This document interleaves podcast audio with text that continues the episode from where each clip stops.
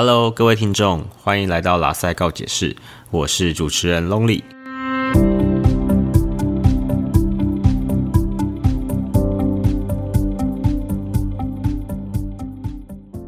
天要来跟大家聊聊，到底要符合心理或是精神疾病，是要基于哪些条件？他们的定义是什么呢？以及精神病呢，是可以用装的吗？话说，精神疾病常常牵涉到跟人的社会互动有关，所以非常衰的，常常这些词都被拿来骂人。比如说我们常常见的，你神经病啊，你是不是弱智？你智障吗？低能哦，你白痴吗？你这样子人格分裂是不是？你都不跟朋友社交的吗？你是自闭症哦？你怎么这也记不起来啊？你是失智吗？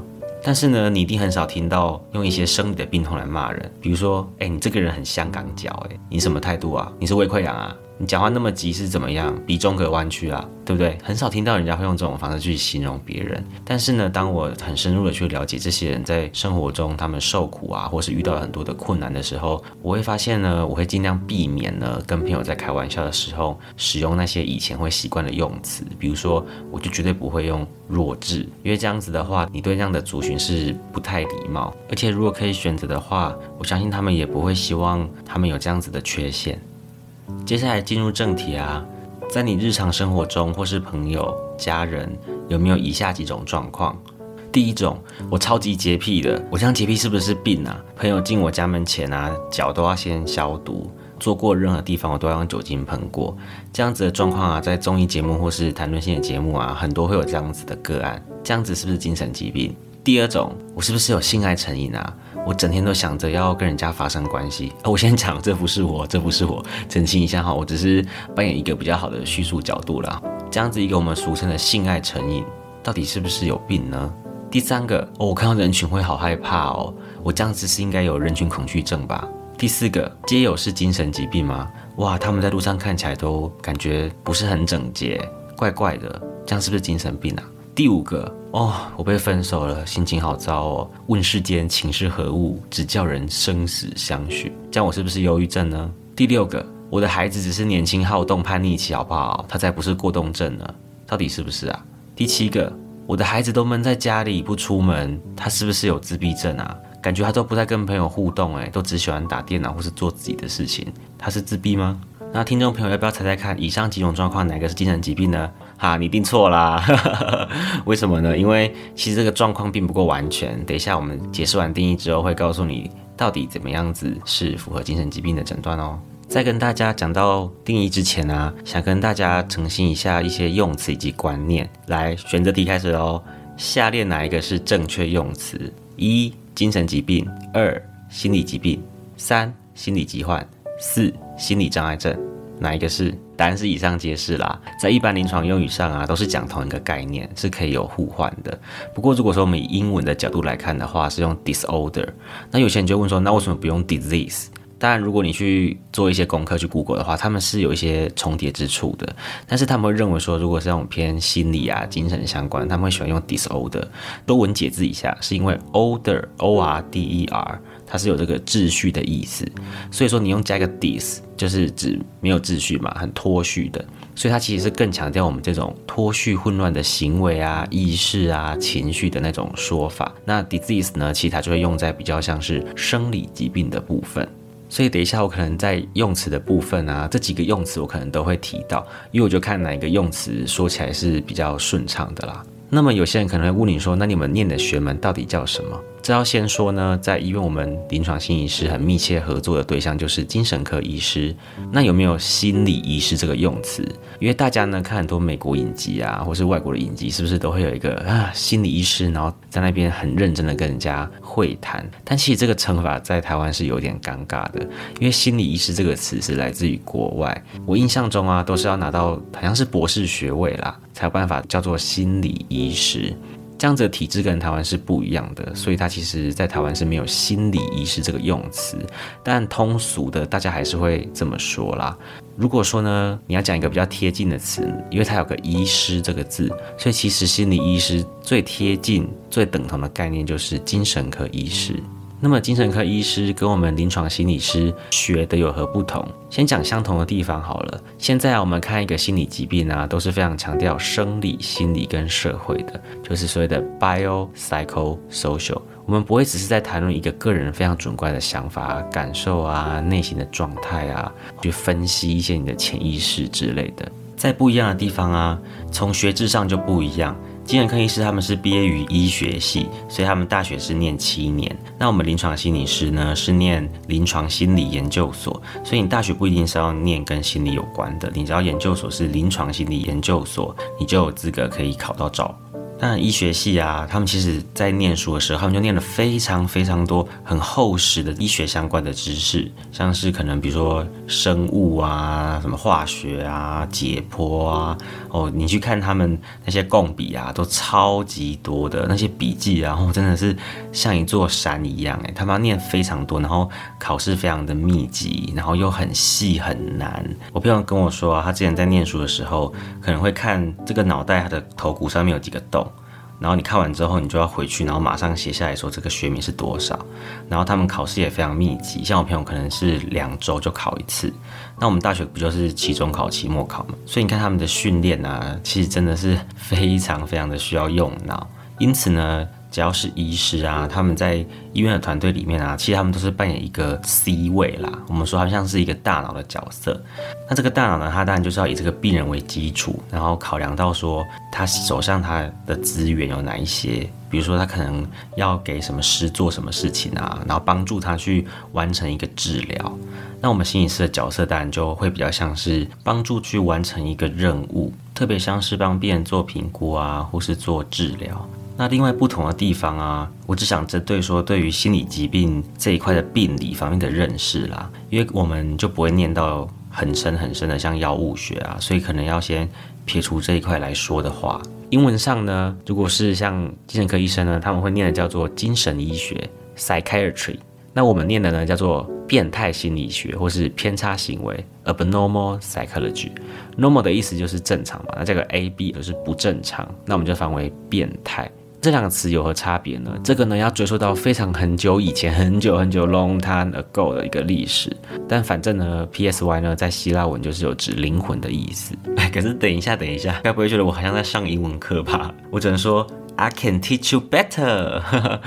啊，这个广告词应该很有名吧？不知道可以去 Google 一下。好，但是我觉得用有时候用英文啦会比较好，直白的跟你们讲说那个有什么不太一样的地方。OK，那刚刚讲到说 psychiatry 跟 abnormal psychology 精神医学跟变态心理学有什么念起来不太一样的地方？就我的观点来看哦，psychiatry 呢，其实它更强调一些生理上的机转，好，比如说像视觉失调啊，可能有一些说传导素的问题啊，基因的问题啊，在精神医学上面，它其实会念得比较细致。回到我们的 abnormal psychology 呢，变态心理学里面呢，它其实一样会念到那一些概念，但是它当然都是比较粗略的告诉你一些结果，比如说就跟你讲说，哦，可能跟什么什么基因有关啊，或是你的脑区哪一些有什么问题啊，等等的。也会有这种生理上的描述，不过呢，以这个变态心理学角度，其实是更 care 说，在这些病理的基础底下啊，它所呈现出来的症状啊，或是那个样态是什么样子。举个例子来说啊，比如说像是忧郁症好了。忧郁症呢，它可能在生物上，简单来讲啦，比如说它可能跟血清素有关系，以及它在脑区可能会有一些表现，比如说前扣带回啊，或是杏仁核啊。心理方面呢，它可能会有一个想法上的鬼打墙，我们称作负向认知三角。另外呢，在社会上，它有可能是非常缺乏社会支持的。学到这些之后呢，我们到临床上啊，我们看到这样子的个案。它呈现出来的症状，你就要跟这课本上做一个连接，你就会发现说，哎，他今天产生出这样子的一个观察到的症状啊、现象啊，呼应到你从那个变态心理学课本上面告诉你的这些机转跟原因。另外有个题外话，我想到之前有人曾经在网络上在算是站吗，还是讨论？他就特别想强调说，忧郁症是生理疾病。那其实我觉得，针对这个议题啊，我是觉得去特别去争论说到底是生理疾病还是心理疾病，我觉得可能不是那么重点。但我觉得他可能是想强调说，他这样子生病啊，很多时候并不是因为他的心理或者他的想法是他可以控制的，反而是因为他有个生理的基础。我为什么会觉得说去站这件事情并不是这么重要？原因是因为今天我们看一个心理疾病啊，都是有。Biopsychosocial 嘛，生物心理社会的一个观点，要综合去看嘛，所以它的基础当然就是生物啊。不过我觉得它跟一般的疾病不一样的地方在什么地方呢？假设啊，今天你跌倒了，你的脚擦伤了，那你是不是就抹药让它复原，让它好嘛？那或许今天你有感冒，你可能流鼻水啊、发烧、咳嗽等症状，那医生是不是针对你这个症状去开药？那你这些症状就会比较改善。但是如果你以这种假设去看，说强调它是生理疾病的话，那你要想哦，今天比如说忧郁症好了，它可能是血清素的受气就相关啊有问题。好，比较简单来讲，不要讲太多专业名词，让大家就听了就说哦那什么东西。好，反正就是跟心情的一个生理的传导激素是有关系的。那我今天觉得说这个地方可能比较缺乏，或者它的机制也是有问题的，那我是不是给药给它补足了？诶，那它这样子是不是忧郁症就没了？但奇怪的是什么？他们吃完之后啊，心情不会说好。只能说是平平的，那就有趣啦。我们一直认为说，就像受伤一样，你受伤了，我就给你敷药就会好。但心理疾病不是诶，是你吃药，既然只能维持住而已，还不见得说能够大好。在过去的研究中啊，也发现说，最好的方式还是用吃药加上做心理治疗啦。我们更重要的应该还是说，这样子的疾病，我们要如何让它去适应这个社会。我让他维持在一个一定的状态，让他能够去应付他的生活、工作或是人际关系。我觉得应该才是我们去面对一个心理疾病最重要的目的，而不太是去说一定要站出说对啊，他就是生理疾病或是怎么样的，而是说我们学这个学门，我们的核心目的或是价值，我觉得是什么比较重要。OK，这个部分说完了，就要来说定义。还记得以前在上课打开变态心理学课本的时候啊，哇，准则上看了很久。老实讲，我们都觉得说自己好像有符合一些精神疾病的症状或是诊断，所以有时候我们同学之间就会开玩笑说，哦，我们是不是其实人都有点变态变态的？OK，那定义是什么呢？因为这定义是教科书上它有点冗长，所以我就快速的讲过。我后面呢会细项的讲这个定义里面重要的概念啦。那如果说这个地方大家有点听不懂也没关系，我就马上讲哦。精神疾病呢是指一个症候群，特征为个人在认知、情绪调节或行为中有临床显著的困扰。此困扰表现在心理、生物或发展过程上的精神功能不良。精神疾病和显著的苦恼或社交、工作或其他重要活动的障碍有关系。对一般压力或失落事件的预期反应，或文化认可反应，例如说爱人过世啊，这就不是精神疾病。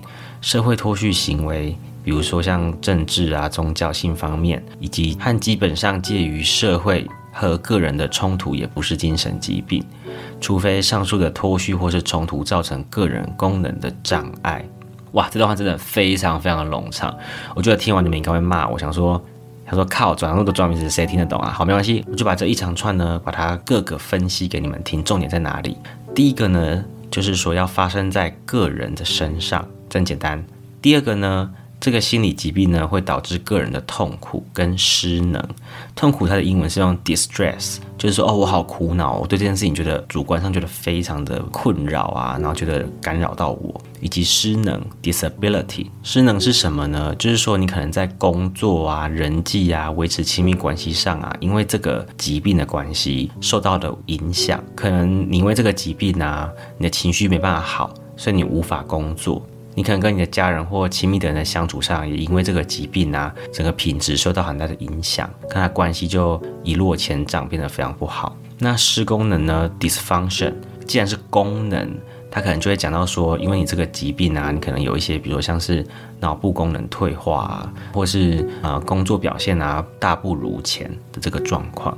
第三个呢，就是说，并非哦，并非不是在特定的文化下，人们对某件事情产生的反应，比如说像你的亲人过世啊，因为有时候亲人过世的时候，一定会有一些哀悼期，那你可能觉得非常难过，你可能就是说这样子，到底是不是一个？精神疾病，那基本上一般人会在，比如说可能差不多平均半年的时间内会比较能够适应。那这个半年期间的话，我们就不会说这样子的状况它是一个心理疾病。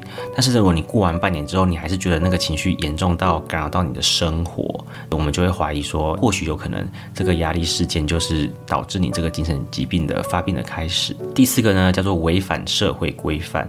那什么是社会规范？就是在一个文化底下，我们裁决某个行为它的是非。对错、好坏啊，我们心中有一种态度，有一种信念啊，或者是这种评判的标准。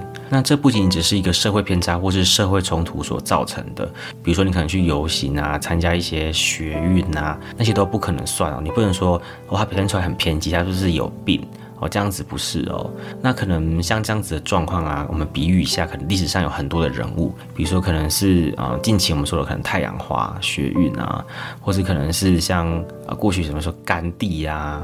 或许你可能看不惯啦，但是你就是不能说他这样子是精神疾病。不过上述呢，这是一个书上的标准啊。如果说我们要讲的更简单、极简化呢，总而言之，就是一个人他有一组精神病的症状，那这个症状呢，它会造成你有很大的痛苦，那它会很显著的影响到你的生活与日常。大家只要记住这一句，其实就大概能够概括说，我们平常如果遇到一个个案的话，我们大概会直接以这个定义去解检视，会比较快也比较准。接下来讲完定义之后啊，大家记不记得我讲好几个例子，问大家说这样到底是不是有精神疾病？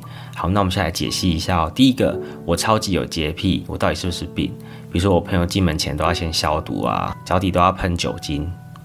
那这样怎么看呢？第一个就是他做这件事情会不会感到非常的痛苦，还是他只是觉得有点焦虑要完成它？假设他不会觉得很痛苦，那可能就只是一个你的习惯。如果会，你就觉得很痛苦，就是说即使哦，你把你的朋友。的脚底消毒完之后呢，你还是有个意念不断让你觉得说非常的不干净，这种很侵入性的意念，可能影响到说，比如你平常要做家事啊，然后都做不好，因为你一直都被困扰在那种哇不干净啊、有毒啊这样子的话，就有可能是哦。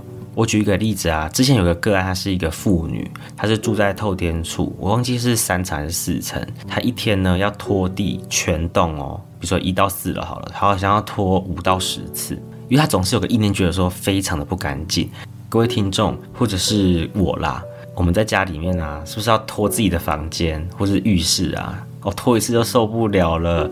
除非你很爱干净啊，不然有些人，大部分的人应该都是可能一两个礼拜或以上，一个月、两个月，可能才会做一个大整理。你想那位妇女，她要拖大概五到十次的那个量。那可能是真的非常非常的过头。另外一个很有名的例子啊，大家有没有看过那种电影会演，就觉得哇手很脏，非常的不干净，都已经洗烂啊，洗到脱皮呀，或是发炎啊，他还是继续洗。这种非常侵入性的意念，觉得不干净不干净有毒，这样子的状况啊，绝对是已经影响到他的日常生活了，也就是我们说比较像是强迫症的这样子一个精神疾病。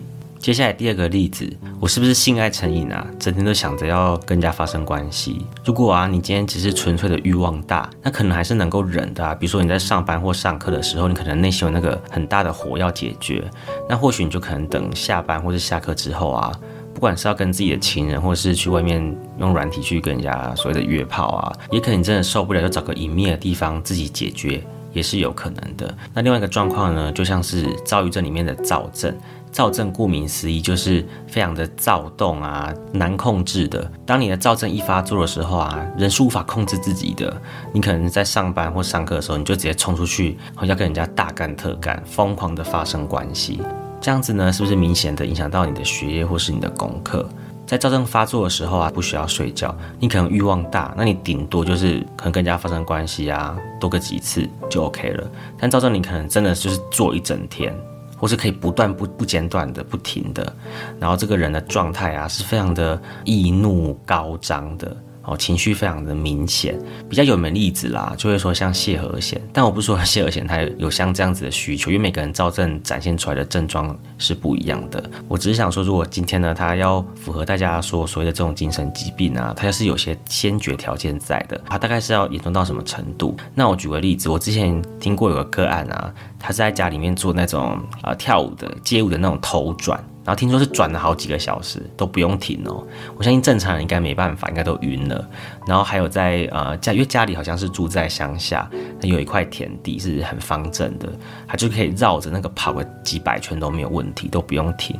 所以更何况如果你今天是在性上面呈现躁症这件事情，那你一定就是完全的哦疯狂的做啊，然后整天可能都在搞这件事情。接下来呢，第三个呢，我看到人群会非常害怕，我是不是有人群恐惧症？人群恐惧症呢，其实正确的名称现在叫做社交焦虑症。但你要先理清啊，比如说你到底是因为个性比较内向害羞，不擅长社交，所以到外面的场合，你可能看到陌生人，当然就是会比较焦虑啊。但如果说你是自己去买个菜或者买个东西，就不会，那可能就比较不像。所以我们要考虑的是，你在多个场合，比如说学校、工作、市场、医院啊的那种情境下，都会让你觉得非常不舒服。你觉得你你好像在暴露于一种被人家检视啊、评价啊的那种想法之中啊。你有可能就真的是有所谓的社交焦虑症，但如果说你只是因为可能看到人啊比较陌生环境会有点焦虑，那还不一定是哦，因为基本上你有社交焦虑的人，你可能都没办法出门的。第四个，街友是有精神病吗？嗯，这个问题呢，我觉得是不一定要看原因，因为其实有非常多的街友，他对路人也是没有什么攻击性的。虽然他看起来，呃，我们说的可能没有那么整洁啊，或者他的行为行径上比较诡异一点，但他既然没有攻击性的话，你也不清楚他到底是什么原因而流落街头。有些人可能是因为破产，也是有可能的。那你能说他是有精神病吗？不知道，你只能透过评估来了解他到底是什么原因，以及他现在的状况是什么。第五个，被分手了，心情超糟的。问世间情色物，我到底是不是忧郁症？一般来说，情商平均大概是半年的调试期啦。大部分的人其实都会是变 OK 的。但如果说你真的在半年内你真的觉得走不出来，而且你困在这个情绪中非常久，完全没办法工作，就像个废人一样。所以很有可能这边的是一种压力事件，那可能就只能会触发你可能有一些情绪上的困扰，也是有可能的。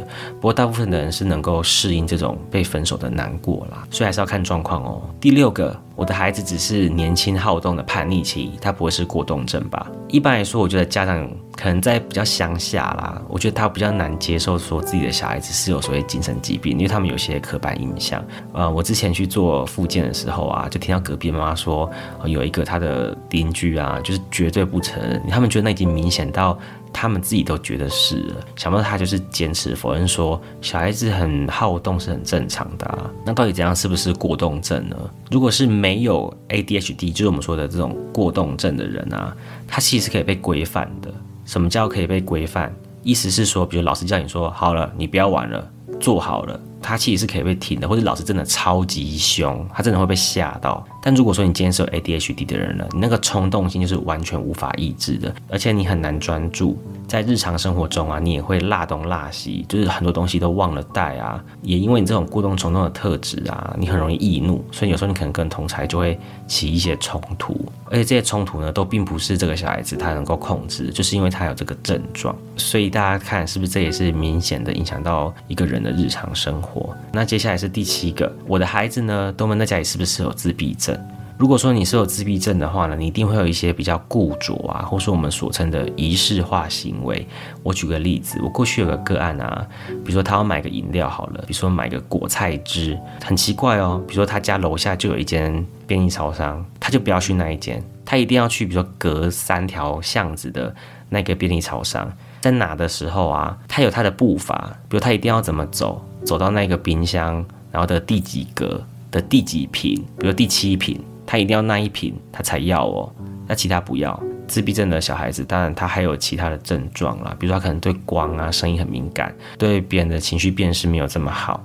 那情绪辨识不好会怎么样？有可能在跟他大家相处的时候啊，他读不到别人到底在生气还是在笑还是难过，他不知道。或者别人在讲什么时候，他觉得可以不好笑，活在自己的世界里。所以说呢，如果你说宅宅的人就不会有这种状况嘛。如果说你真的就是不喜欢跟人家社交，你就是喜欢看动漫啊，在家里面闷着看影集啊，那些就不是。因为我记得之前我做一个治疗的个案，就是因为那个女生她非常的迷动漫，她整天就是钻研在动漫小说里面，她真的非常的正常，她做出来的评估结果都是很 OK，没有什么问题的。那对谈啊都非常的对答如流，她只是比较内向一点。结果是因为他妈妈就觉得说，为什么？他那么喜欢买动漫的东西，那他可能就听到一些教会的人啊，就跟他讲说：“哦，你看是不是仪式化行为，或是很固着，只喜欢某一样东西？”然后他就会去收集说：“哎，真的，你看我女儿真的就是有符合这些事情，她一定是有问题。”所以他看了好几间医院，然后有些医院跟他讲说：“你女儿真的没有问题。”但他就是不相信，他觉得他女儿就是有。所以我后来也是很认真的跟他讲说：“呃，就是到底怎样才算是有，然后怎样才算是没有。”那反而他自己觉得说，哎，那是不是他自己才是那个需要做心理治疗的人。OK，那以上呢就是我分享我讲的例子。不过呢，在这个精神疾病里面啊，我们有一本书非常有名，叫做 DSM，大概就是你在精神科工作的人都会了解或是念到的那一本。其中啊，里面有个障碍症叫做人格障碍症 （personality disorder）。这个障碍症呢，它比较特别，是说一般来说，我们不是前面提到一些精神疾病的定义嘛，会影响到生活啊等等之类的。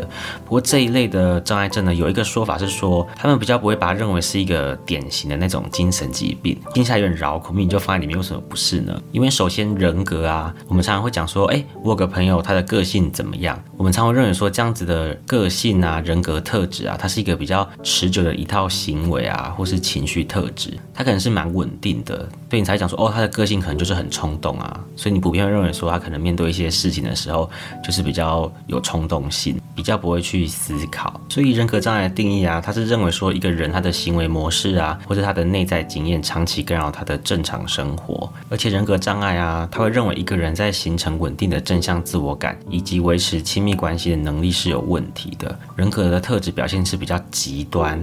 非常缺乏弹性，而且是不适应的。但为什么你会认为说他可能比较不像是精神疾病？是因为很多有人格障碍的人啊，他在社会上还是可以好好生存的，只是你觉得他做事情的方式非常的极端，或是有时候比较戏剧化一点，也有可能人家讲的妈宝，也有可能是这种人格障碍症的表现。不过呢，人格障碍症啊，有些人会讲说某一类型的，它有分 A、B、C 啦。比如说 B 类型的人，他可能比较戏剧化、不稳定啊。有些人会认为说他有个叫做成王败寇。意思是讲说呢，如果呢你有这个特质，你是很成功的人，你有可能是大老板哦。不过败寇的话呢，你有可能因为有这些特质，你是恐怖情人，或是你可能具有一些反社会的特质。而且在研究上啊，因为他们其实找不到太多什么很明显的生理证据啦，所以变成说，即使人家会认为他有一个人格障碍，我们也不会说莫名其妙觉得一个人个性很差，你就叫他去吃药吧。之后真的这个人格障碍啊。我想我后面会细细的说明这个人格障碍里面有哪些内容，以及在生活中你会遇到怎样子的人。我想说啊，有很多的渣男啊，或是喜欢操弄关系的人啊，他们其实都有这样子的特质。不过刚好提到大老板嘛，你要想哦，如果一个大老板没有一些手段管理员工的话，他今天怎么站到这个位置呢？所以如果你对这个主题有兴趣啊，那就看看我往后会有开这样子的主题来介绍这一群人。接下来第二个大主题啊，很多人会问我说，精神疾病到底可不可以伪装呢？总结来说是有可能，但是不容易。首先呢，我想要请各位听众思考一下，到底一个人要装的目的是什么？简单来说，一定就是跟你自身的利益有相关啊，比如说你要申请身障啊、重大伤病卡、申请补助、法院用，可能要免于刑罚。以及呢，有些人可能不想当兵，想要有些证明。我想先讲身障或是这个重大伤病卡的申请补助啊。记得早期真的比较好开到这个忧郁症的证明啊。我那时候当替代役的时候啊，机构的阿姨就问我说，能不能帮他鉴定有忧郁症，然后请医生开。他会这么说呢，是因为他有个朋友没有忧郁症，但是他竟然拿得到，表示说以前在开这个手册啊是非常的泛滥，但这个泛滥的结果是什么呢？就是拖垮了医疗跟纳税人的钱，所以现在变得比较严格。那你就讲说，你看吧，这些人都可以装。那我只能说这是医德的问题，因为并不是每一个在医疗工作的人，他都能够谨守他的伦理。所以我后来就跟那个阿姨讲说，你是什么样子，我就会如实呈现，因为这跟国家的资源是有关系，以及这跟我在这个工作的伦理道德也是有直接相关的。我不能因为跟你的交情比较好，就给你方便，这样是会有违我的工作伦理。不过另外呢，我有个想法想要提供给大家，这是一个比较可能有伦理议题啦。比如说，如果今天有个个案，他的确也是把自己弄得蛮糟的，或许他可能就是有一些人格上的问题，的确有一些忧郁等等的症状。不过呢，我之前就有听说有些个案他会直接在医生面前拿出刀子，就真的他会割哦，或者是说他可能真的身上你就看到很多的刀疤，他想说如果你不开给我这个证明的话，我就马上要割下去了。我想问大家，如果是你是医师的话，你会怎么做？所以有时候的确他也是把自己搞到一个蛮糟糕的状况啦。那我觉得就是要看这个在临床工作者他的经验以及他处理的那个技巧是什么。另外呢，跟法院啊比较有关的，大致这个社会事件，小至像车祸啊或是家庭纷争，都可能有伪装的可能。比如说我之前有一个女性个案啊，她其实是自己败光了家产。然后他就说是他疯了，然后是忧郁症导致的，也有可能呢是个案讲说，因为他有服用安眠药，所以他有一些梦游的情况，他才会去偷东西。也有个案呢，是说因为他发生车祸，他可能想要证明说是对方导致他有一些精神症状啊，让他心神不宁啊，要求这种心灵上的赔偿。另外呢，家庭纷争很常见，就是小孩子要归于谁，有可能父母一方啊，就会跟小孩子讲说，去讲对方的坏话，类似这种状况，我们都要很小心的去处理。接着呢，我们来说说看，当兵他们想要免疫会用什么理由？比如说他们可能会说自己忧郁啊，睡眠不好，想不开，或是有些精神症状，妄想啊，看到有的没的啊，听到奇怪的声音啊。在这边啊，我可能特别要跟听众朋友澄清说，有些人可能会讲说，有朋友有骗了过去啊，你看他们是不是都是装的？好容易哦，你们怎么那么容易开？但我必须得跟大家讲说，当兵呢，你要考量的不只是他有没有病这么简单，因为军中的环境是要怎么样，要服从啊。不过现在的人权非常的进步，所以你一定是要看说这个人的状况或是他的特质，丢进去的这个军中的环境会发生什么事情。我举个例子，一个比较阴柔的男生，一个对压力非常敏感的男生，他们适合吗？所以说，如果你要免疫的话，还有更简单的方法。比如以前同袍就会开玩笑啊，你想不想退役？大家当然说好啊。他说好，那你现在去吃屎，就诸如此类的，就讲干话啦。另外还有一种可能是，我有个不太熟的朋友啊，听说他就带着高跟鞋进去穿，就马上就被退役了。那为什么他们将会退役呢？因为你想想看，一个会去吃屎的人，或是一个会带高跟鞋进去穿的人，他们一定会想说会有管理上的困难。管理的人啊，他也有可能上面有要管他的人，一层一层下来，他们出问题的话，就会层层的就责。对他们来说是非常麻烦的，所以如果你今天要考虑一个人适不适合当兵的话，你一定要想说，这个人在高压、高服从的环境中，他的特质跟这个环境互动会有怎样子的结果。接下来呢，就是重点中的重点，各位同学把荧光笔拿出来，准备要画喽。为什么装不容易？第一点，假设你今天要装病啊，你有看过你要装那种类型的病人吗？他的外观、互动、言语有怎样子的特色跟细节，你们完全能够掌握吗？举例来说好了，我想要混进去面试科技业好了。即使我去网络上看了一大堆相关的资讯，面试那一天会不会有破绽？或者呢，请一个摄影师来面试我们心理师的工作，容不容易啊？其实不太容易耶，因为你第一天看起来超级不自然的，即使你念了那么多东西啊，只要稍微问到细节，你马上就会破功，它又叫别康啦。比如说问你说，请问一下，你知道有哪些临床上常用的心理测验吗？这些心理测验是来测什么的？或者你在哪些医院待过？那些医院的特色是什么？稍微谈论的多一点啊，看出来的问题就越多。而且因为你是去网络上阅读大量的资讯，到现场那个临场的反应啊，你一定会变得非常的不自然。你一紧张，表现就会突彩。接下来第二个不容易装的原因，当一个人有目的的来就诊的时候啊，医生可能会收住院。住院的时候四处都是监视器，护理师都要每天写记录，然后复健师去带活动的时候也会做这种行为观察。在我们心理师会去做心理评估。接着如果得不到太多资讯，我们就想说，嗯，那就有点奇怪喽。他可能就会继续住下去。不知道各位听众有没有参加过任何身心科相关的机构或是病房？我在还没有念临床心理学的时候，我高中是当过职。工的，我去一个比较慢性化的精神机构当职工。我跟我朋友两个人过去，到那时候我们都非常的印象深刻，因为我朋友就觉得说，哇，那些人看起来真的怪怪的。我当时也是这样觉得，而且他跟你互动的时候，你会觉得很不舒服，因为你就是很不自在，你对那环境非常的陌生，所以你要装哦，你要在那个环境中那么自然的处这么久，是非常有困难的。我等下会举我之前在医院看过的例子告诉你们。接下来第三个不容易的理由啊，我们心理师在评估的时候要统合会谈啊、行为观察、心理测验的资讯。但你会想说，心理测验很简单啊，不就是填填问卷吗？这样很快就可以把人骗过了？错喽，因为如果你在勾的时候，通常你都会勾得非常非常的严重。但我想问一下，你整个行为看起来像吗？或者是那些勾真的非常严重的人，跟你现在状态看起来是一样吗？另外啊，心理测验呢会有一些指标，不同的个案类型啊，在不同的指标会有什么样子的表现，但是不知道的。所以我讲个简单的例子好了，比如说你这个疾病啊，它在一三五是要表现的很高，在二四六表现的很低，但是因为个案它不自然嘛，所以他怎么知道你在测这个东西的时候，他什么时候要表现的好，什么时候表现的坏？所以有时候他看起来会有点疑神疑鬼，或是有点犹疑，或甚至在作答的时候，他故意错的地方会有某种规律，不小心让你发现，在那个动态的过程中是非常明显的。那因为有些人可能很高招，真的很聪明哦，很有智慧的，那有些测验呢就会让你看不出来在测什么，所以在做测验的时候呢，那些真的要装的人，他会看起来非常的彷徨，因为他想说惨了惨了，这个东西我真的不知道测什么，看起来很简单，或是看起来不知所云，所以他在回答的时候，那个样态就会不小心被观察或是呈现出来。但是如果你是真的，你就不需要在那边想你要怎么做啊，你就是自然而然的把这些事情做完，那个结果就会符合你这个状况，或是符合某种典型的疾病。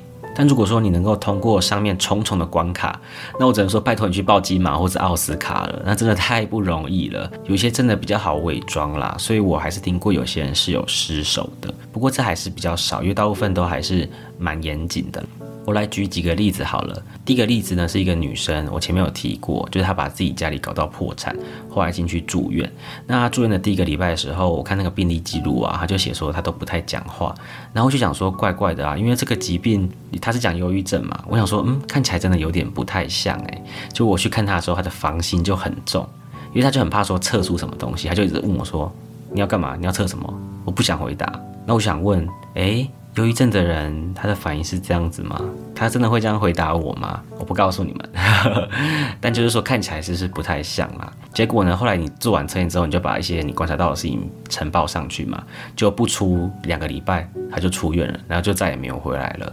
然后那时候医师还讲说，如果他真的是想要装下去的话，那他就看看再让他多住个几个月看看好了。因为如果到那个病房环境啊，你看到那些人啊，有时候你真的会对那个环境是非常不适应的。另外第二。个例子啊，是当兵想要免除兵役的一个男生。那个男生来找我的时候，我一看到，因为他上面写说他可能有些情绪上的困扰，也是忧郁相关的。就我一看到那个人，我跟我的那个同事一看就说。哇，看起来真是正常，因为真的超级不像，外观就已经非常不像了。就在谈论的过程中，我们就呃随着时间嘛抽丝剥茧啊，他就越问他越开始显得非常焦虑。那甚至有些问题，我可能就埋藏了一些陷阱。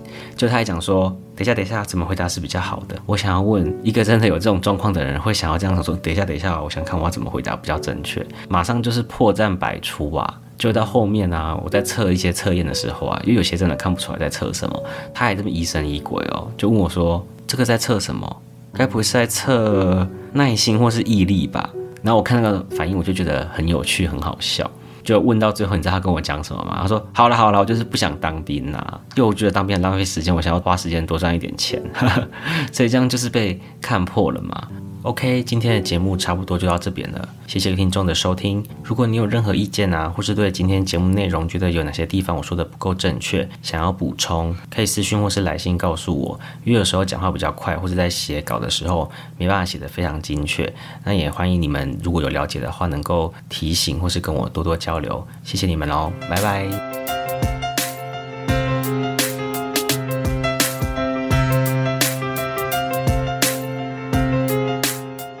嗨，各位听众，我又回来了。本集已经结束。如果你喜欢我的 podcast，欢迎你像老鼠会一样，一个就一个帮我分享出去，也可以评论或是私讯给我你的看法哦。另外，如果你听完我的节目觉得很有收获，也非常欢迎你抖内给我一笔抖内一事情，拜托拜托，开玩笑啦。拉塞告解释，我们下次见，拜。